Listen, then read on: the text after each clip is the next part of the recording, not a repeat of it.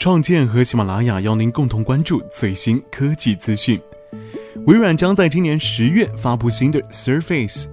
微软将在十月末举办秋季发布会，届时发布被称作 Cardinal 的 Surface 一体机。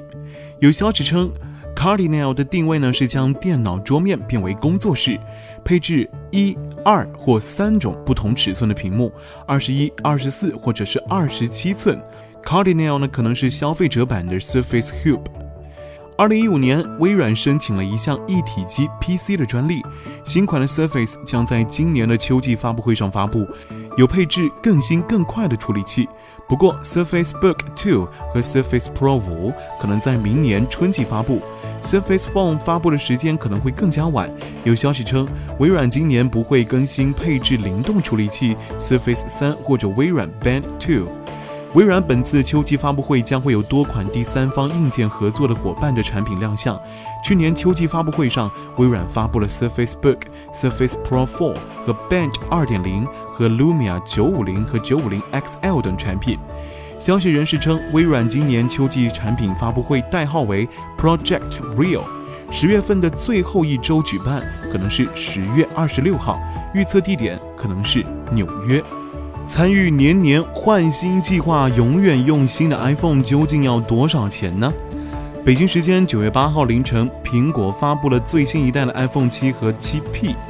防水双摄像头，钢琴黑，肯定已经让很多人已经忍不住掏钱的冲动了。这次发布会带来的另外一个亮点是年年换新计划。按照苹果的说法，这个计划是为了给每年都会买新 iPhone 的人准备的。我们先来看看官网的介绍。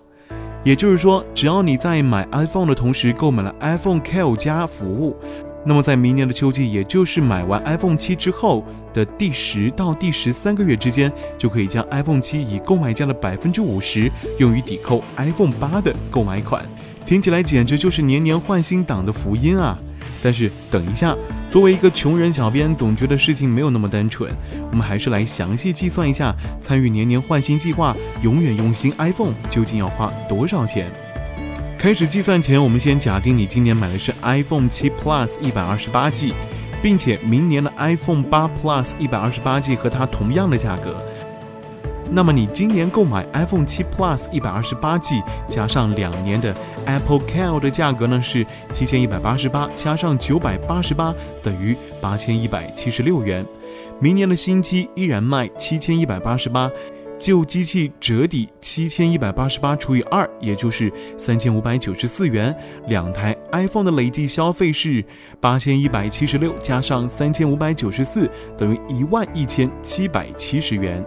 如果两次交易都走十二期免息分期，那么相当于每月付四百九十元。那么 iPhone 的永新成本是四百九十元每个月。九百八十八元的 Apple Care 虽然是两年的价格，但仅限在一台机器上使用啊，相当于我在换了第二台 iPhone 之后，第一台 iPhone 购买的 Apple Care 里面还有一年的服务就无效了。如果我想在第三年换第三台，那么折价购买第二台的时候还要再买两年的 Apple Care。而只要我继续换下去，Apple Care 总要有一年是浪费的，所以真正的价格应该是八千一百七十六加上三千五百九十四，再加上九百八十八元，等于一万两千七百五十八元。如果这样，我才能够在第三年换到第三台 iPhone。如果所有的交易都走十二期免息分期，那么通过参与 Apple 官方年年换新计划的 iPhone 永新成本为五百三十一元每个月。